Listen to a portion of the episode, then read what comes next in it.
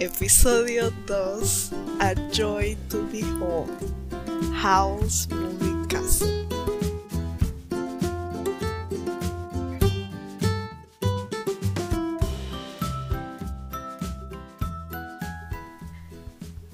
Bienvenidos al segundo episodio de Pelis para Casita.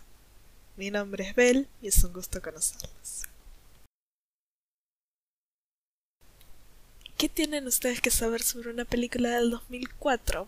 Bueno, no mucho, salvo que es una de las más bellas películas que yo haya visto jamás. Súper recomendable. Pero eso no es por lo que ustedes vinieron acá enteramente. Eh, si una viene acá no es para saber sobre la última peli que salió o la que está más de moda porque bueno, yo no puedo hablar de eso porque no tengo los medios para hacerlo. Pero si uno viene acá es para saber cómo mejor disfrutar una peli en casa. Ya sea a través de un servicio de streaming o la vieja y confiable piratería. Primero que nada me quiero disculpar por cómo dije el título. Es que es la quinta vez que estoy intentando grabar esto. y ya lo pronuncio de cualquier forma.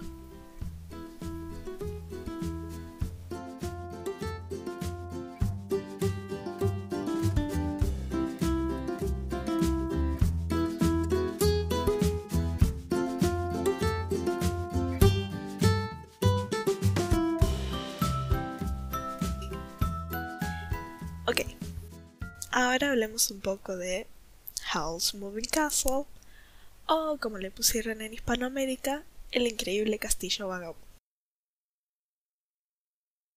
Ok, por un lado tenemos a Sophie, nuestra protagonista, que es una sombrerera que lleva una vida pacífica, preocupándose por cómo es ella, por todo. Por el otro lado, tenemos a Howl, que es un brujo de una fama reconocida, que además tiende a ser como un espíritu libre. y sobre todo decide presentarse como si fuera un supermodelo porque él sabe que es lindo y se lo hace saber a los demás. Y como contraparte de Howl, tenemos a la bruja de los desechos. Ese no es el nombre que le pusieron en español, ni en, en Hispanoamérica, ni en España. Pero es el nombre que le pusieron en inglés, por lo tanto es el que le pega más. Y por la forma en que muestran a sus creaciones en la película, es como tendrían que haberla llamado. Sepan lo que es. Es básicamente todos los desperdicios de la tierra. Eh, ella, la bruja de los desechos, desea el corazón de Howl y es muy celosa. En un principio, Sophie iba a ir a visitar a su hermana Letty.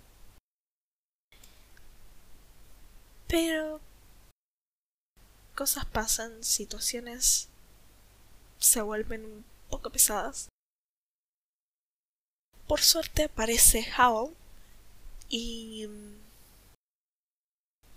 muy elocuentemente le ofrece un viaje rápido a través de la ciudad.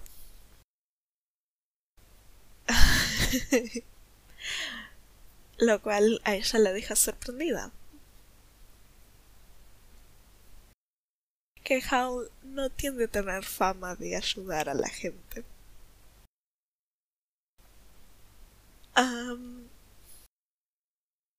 Howl la deja en la cafetería de Letty y las hermanas hablan y se ponen al día.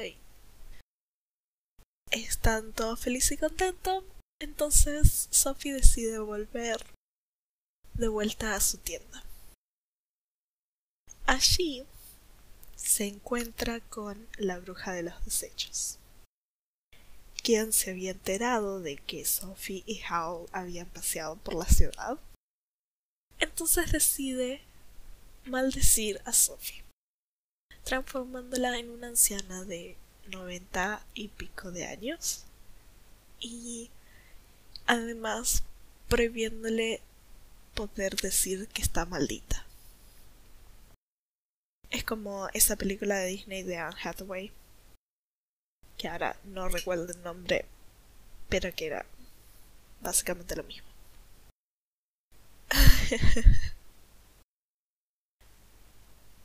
Sophie, como no puede decir que es ella, la anciana de 90 años, decide que lo mejor que puede hacer es huir y decide ir a los páramos, que es el último lugar donde se había visto el castillo de Howe. Eh, allí ella se encuentra con un espantapájaros viviente que tiene cabeza de nabo y a Sophie se le ocurre la brillante idea de llamarlo cabeza de nabo. Así que cabeza de nabo. cabeza de nabo la acompaña hasta el castillo. Y ella, una vez dentro, conoce al demonio Calcifer, quien es el que hace que el castillo pueda deambular. Y conoce también al aprendiz de Howl, Mago. Cuando Howl aparece, ella anuncia que se autocontrató como señora de la limpieza. Y yo no le puedo hacer justicia a lo bien que está animado y dibujado la asquerosidad que era el castillo antes de que llegara Sophie. No hay forma de describirlo que le haga justicia a lo asqueroso, asqueroso que era. Por suerte llega Sophie, lo limpia y queda espectacular. Pero tienen que verlo para... O sea, vos ves esa escena y te da ganas de limpiar tu casa. Porque decís, Dios, si... si eso que es un dibujo animado puede mostrar el polvo que hay la mugre que se junta en las esquinas, no quiero ni saber lo que hay en cualquier habitación donde me encuentre yo en este momento. ¿Ok? Es una de mis escenas favoritas y es una de las cuales yo veo una y otra vez. Me encanta. Bueno, eso es básicamente el principio. Ah, en, más adelante en la película, solo porque sí, Sophie se hace amiga de un perro. Y eso es genial.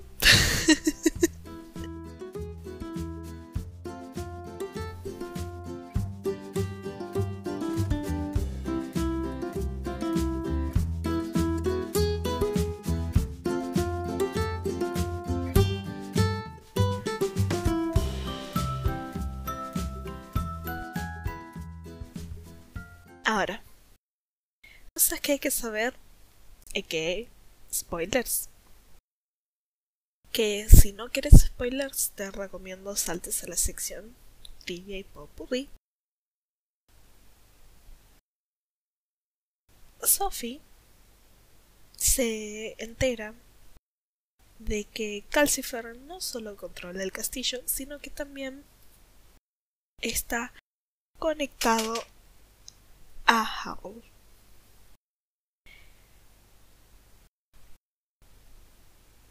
Por lo tanto, si Calcifer se extingue, Howl muere. Y me acabo de dar cuenta que elegí dos películas con la misma temática. Pero em, fue completa coincidencia, no me no justo en este momento es como wow, me gustan ese tipo de películas. Bueno. Howl no quiere pelear para ninguno de los dos bandos de la guerra. Pero está involucrado en la guerra, peleando contra ambos bandos. Transformado en una especie de bestia pájaro eh, que de a poco le está robando la humanidad. Pero la transformación es tan cool, tan cool, que, o sea, si yo tuviera esos poderes, también lo haría.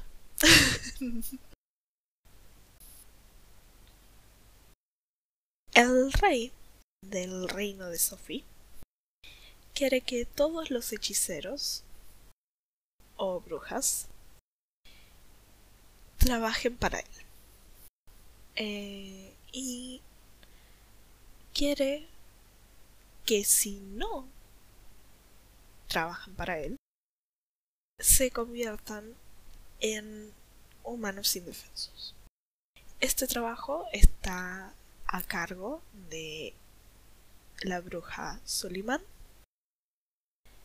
que es a su vez la que le enseñó a Howl todo lo que él sabe.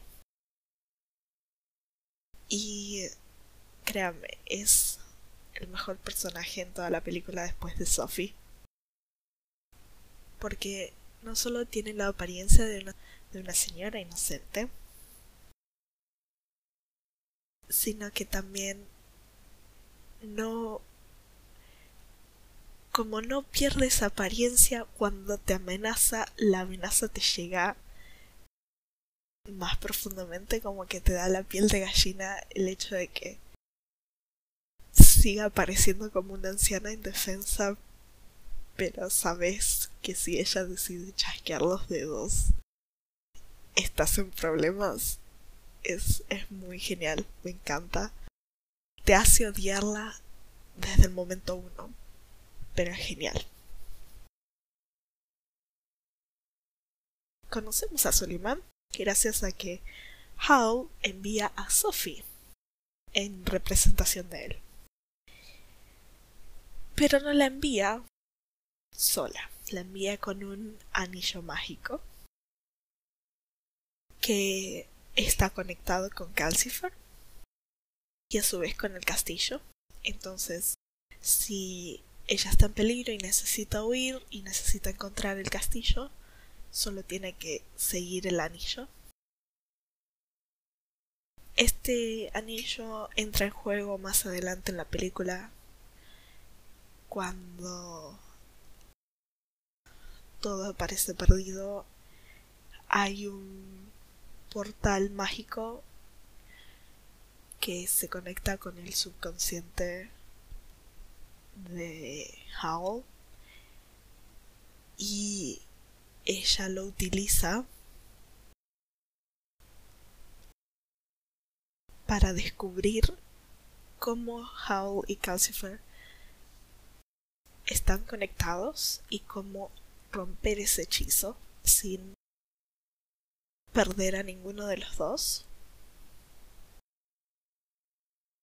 Y digamos que ella lo logra justo en el momento antes de que Howl sea transformado para siempre en esta bestia pájaro. Es. es a su vez mágico y estresante. está muy bien hecho y es vos uno sabe que como es una película para niñas em, va a tener un final feliz dentro de todo por más que sea una temática medio adulta. Pero hasta el último segundo te hace dudarle si no sobreviven mueren es es muy está muy bien balanceado y en el proceso, Sophie tiene una transformación de convertirse en ella, pero más segura de sí misma y gana un nuevo peinado, cosa que es muy lindo y si yo tuviera su tipo de pelo me lo haría completamente. Es, es así como lo quiero, es muy genial. Pero bueno eso es, eso es todo.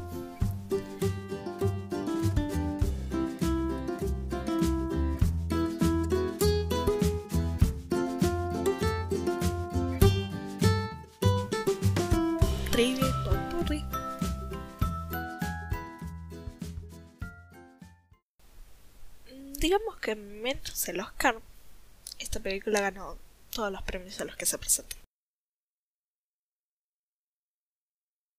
Bueno, tal vez es una pequeña exageración. De 33 nominaciones ganó 17. No está mal, es más de la mitad. Pero para que no digan después que ando diciendo mentiras. La ciudad donde vive Sophie fue moldeada a partir de Colmar, Francia, lo cual me da ganas de ir a visitar pero no hablo francés y no tengo plata. Así que será para la Belén del futuro.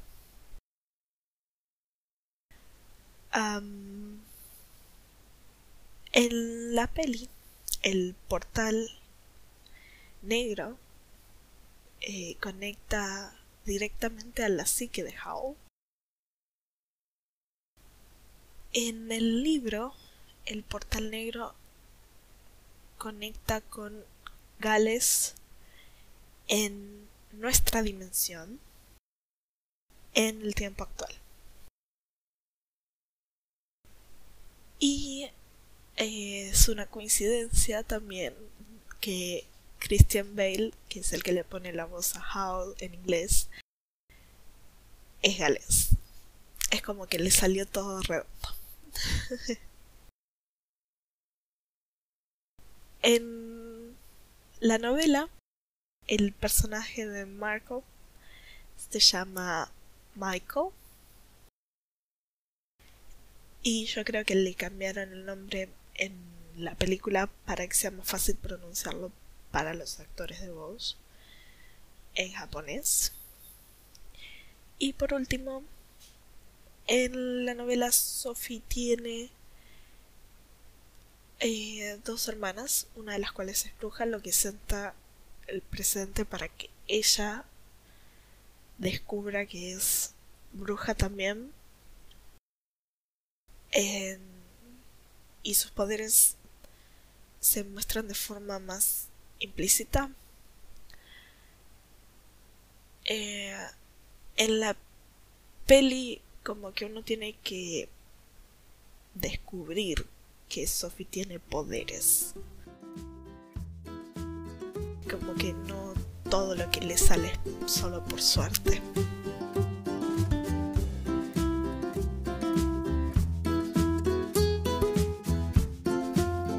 Y eso es todo. todo lo que tengo hasta ahora. mis fuentes fueron IMDB y Wikipedia, además de haberla visto como 10 veces a la peli. Es una de mis faves y la recontra, re super recomiendo.